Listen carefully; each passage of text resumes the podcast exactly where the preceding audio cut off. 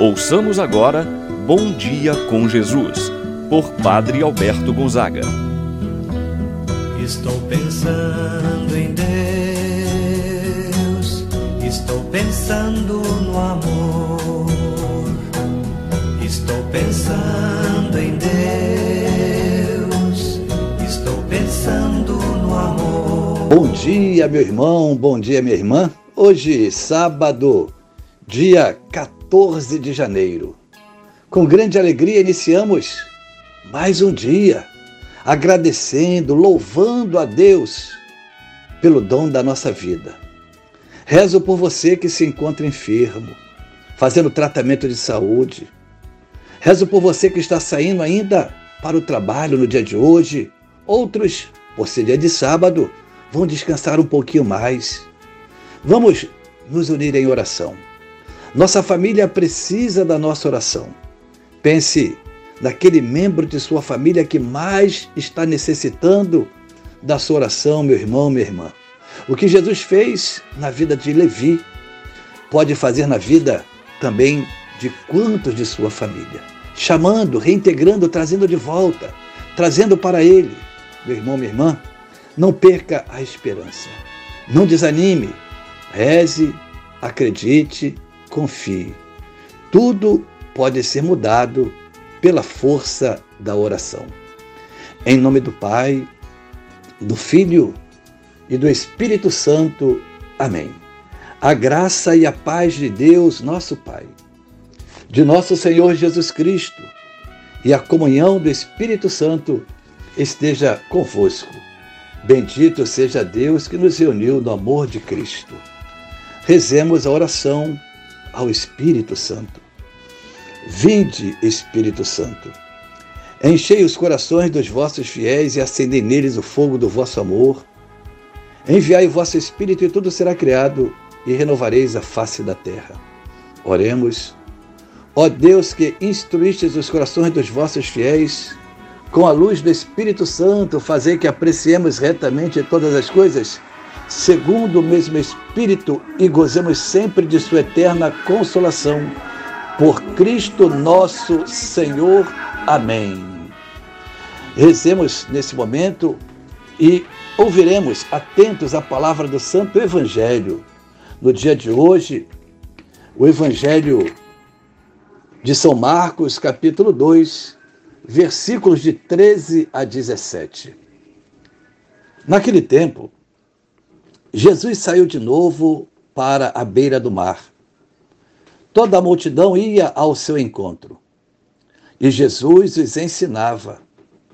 Enquanto passava, Jesus viu Levi, o filho de Alfeu, sentado na coletoria de impostos, e disse-lhe: Segue-me. Levi se levantou e o seguiu. E aconteceu que, estando à mesa na casa de Levi, muitos cobradores de impostos e pecadores também estavam à mesa com Jesus e seus discípulos. Com efeito, eram muitos os que o seguiam. Alguns doutores da lei, que eram fariseus, viram que Jesus estava comendo com os pecadores e cobradores de impostos. Então eles perguntaram aos discípulos: Por que ele come com os cobradores de impostos e pecadores. Tendo ouvido, Jesus respondeu-lhes: Não são as pessoas sadias que precisam de médico, mas as doentes. Eu não vim para chamar os justos, mas sim pecadores. Palavra da salvação. Glória a vós, Senhor. Meu irmão e minha irmã, o evangelho que nós acabamos de ouvir nos fala da vocação, isto é, do chamado. E aqui um chamado muito especial na vida de Levi. Ele era um cobrador de impostos e, portanto, é um tratamento diferenciado que Jesus dá a este homem. Quantos olhavam para ele com discriminação? Jesus, ao contrário, olha e chama Levi para ser um de seus colaboradores. Jesus encontra Levi na banca de impostos. Os cobradores de impostos eram tidos como pecadores devido à sua função que não compatibilizava com as orientações sagradas de então. No entanto, Jesus não se detém a essa apreciação comum e chama Levi para ser seu discípulo. Porém, quando Jesus trata com um pecador ou um enfermo, as coisas não continuam as mesmas, mas mudam radicalmente. O enfermo é curado, o pecador se converte, como aconteceu com Levi. Jesus chama Levi para ser seu discípulo. Ter como discípulo um pecador, ou tido como pecador, não é algo normal e isso provoca escândalos entre muitos, principalmente entre aqueles que eram tidos como santos e perfeitos, os fariseus, os mestres da lei.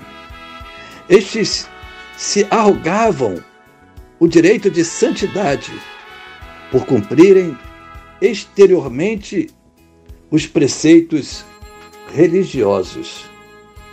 Jesus, meu irmão, minha irmã, possuía uma compreensão muito grande da sua missão. Às vezes, Jesus exprimia essa compreensão por meio de uma declaração. O Filho do Homem veio procurar e salvar o que estava perdido. Ainda por meio de parábolas, como por exemplo, a do pastor que deixa as 99 ovelhas no aprisco e vai à procura daquela ovelha perdida. Ainda, apresentar o rosto misericordioso de Deus através da parábola do filho pródigo. Tudo isso constitui o modo de agir de Jesus. Hoje, Jesus salva pelo dom da inclusão. Mateus, cobrador de impostos, era um excluído. Jesus o chama para segui-lo, para fazer parte da sua comunidade. E não somente Jesus entra na casa de Levi, não para ser um tido como pecador, mas para fazer com que Levi fosse um dos seus, para transformá-lo. Assim também é a própria missão do médico, por exemplo. Ele visita os doentes para tratá-los.